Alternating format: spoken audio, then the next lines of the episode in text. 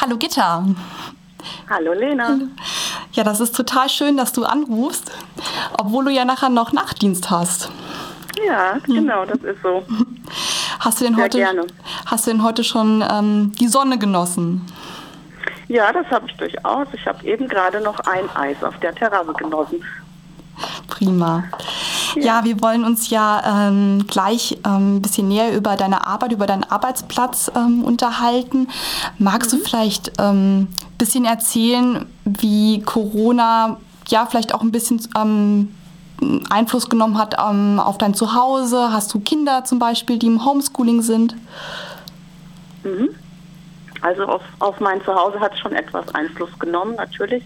Allein schon äh, deshalb, weil man sich nicht mit seinen Freunden verabreden kann, keine Treffen äh, möglich sind mit Freunden, sowohl von mir und meinem Mann, mit unseren Freunden, als auch von unseren Kindern natürlich, die zwar erwachsen sind und äh, das aber auch sehr vermissen, die sozialen Kontakte oder ins Kino zu gehen, zum Beispiel.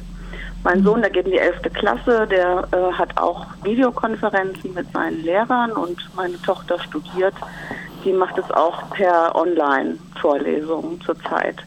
Also die Familie ist im Moment trotz Corona eigentlich, das ist das Schöne, ganz eng zusammen. Ja, ja. ja. Also deine beiden Kinder sind bei dir zu Hause, bei euch zu Hause? Genau, die ja. wohnen beide bei mir, ja, bei uns. Mhm. mhm. Schön. Ja, ähm, magst du bisschen was von deinem Arbeitsplatz erzählen? Vielleicht auch für Zuhörende, die nicht genau wissen, was ein Hospiz ist. Was sind die großen Unterschiede zu einem Krankenhaus zum Beispiel? Mhm. Also ein Hospiz ist ein Haus, in dem Menschen begleitet werden, die am Ende ihres Lebens sind, die an einer Krankheit leiden, die unwiederbringlich zum Tode führt sozusagen das sind äh, in den meisten Fällen Krebspatienten, aber auch hin und wieder neurologisch erkrankte Patienten oder auch Herzerkrankungen, die nicht mehr zu behandeln sind.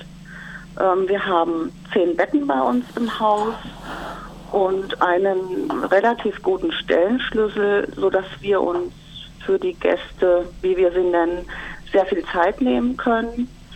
Wir können mit den Leuten nochmal so biografische Arbeit machen. Wir haben viele ehrenamtliche Mitarbeiter, die mit den äh, Gästen, wenn das möglich ist, nochmal Spaziergänge machen, Ausflüge, auf den Markt gehen, Kaffee trinken gehen.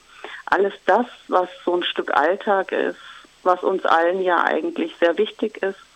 Und das bringt, äh, dass man nicht nur an seine Krankheit denkt, sondern das Schönste vom Leben nochmal haben kann und die Zeit, die einem noch bleibt, genießen kann.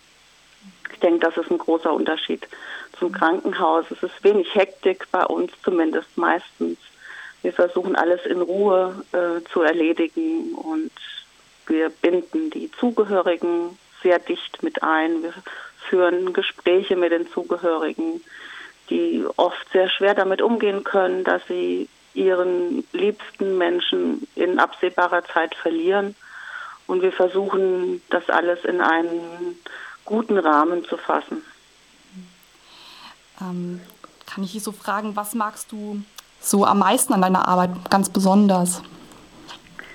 Ganz besonders mag ich ähm, den, das, was ich eben schon mal gesagt habe, den Menschen den Alltag zu bringen.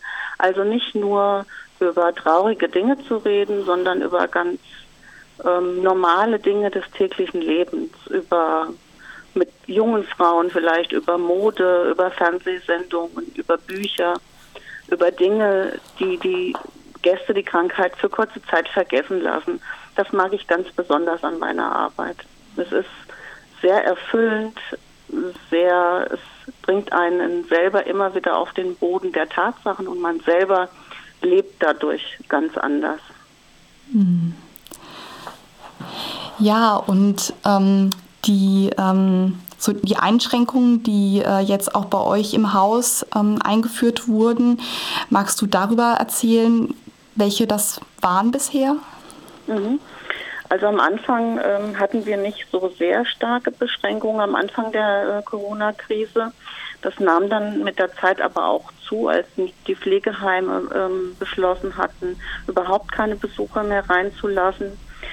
dann mussten wir letztendlich auch ähm, reagieren. Aber für uns in unserem Bereich kam natürlich nicht in Frage, das komplett äh, Besuchsverbot auszusprechen. Wir haben dann beschlossen im Team und mit der Geschäftsführung, dass wir zwei Besucher am Tag gestatten und zwar am besten über den Tag verteilt, ähm, nicht gemeinsam, damit man, damit wir das Risiko einer Infektion hauptsächlich für das Pflegepersonal natürlich auch so gering äh, wie möglich halten. Und das hat auch ganz gut funktioniert, aber es ist nicht immer auf äh, Verständnis gestoßen bei den Zugehörigen. In den allermeisten Fällen schon, aber natürlich ähm, ist es schwierig, wenn auf einmal ein Enkelkind nicht mehr zu Besuch kommen kann. Das ist eine ganz schwere Situation für die Gäste gewesen und auch für uns, das immer wieder zu erklären oder es ist es auch noch,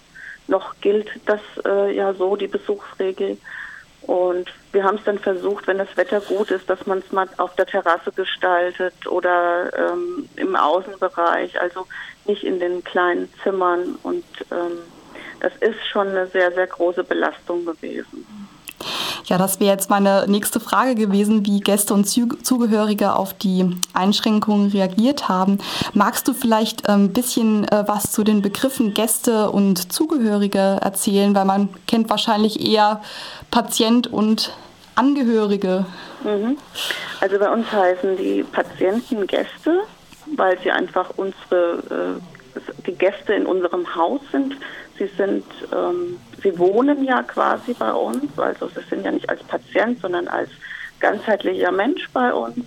Und wir nennen sie Gäste. Und Zugehörige heißt es, weil äh, nicht jeder ähm, Gast hat ja eine Familie vielleicht, Single zum Beispiel oder alleinstehend, aus welchen Gründen auch immer, aber haben trotzdem einen ganz engen sozialen Verband um sich herum. Das sind dann oft Freunde, Nachbarn, Menschen, die sich um sie kümmern. Das sind dann ihre Zugehörige. Deshalb unterscheiden wir das so. Mhm. Oder sagen wir das so, ja. Ja. Mm, und ähm, mich würde noch interessieren, was du für eine Meinung ähm, zu dem aktuellen Thema Systemrelevanz hast. Genau, wie stehst du dazu? Freut dich das? Ähm,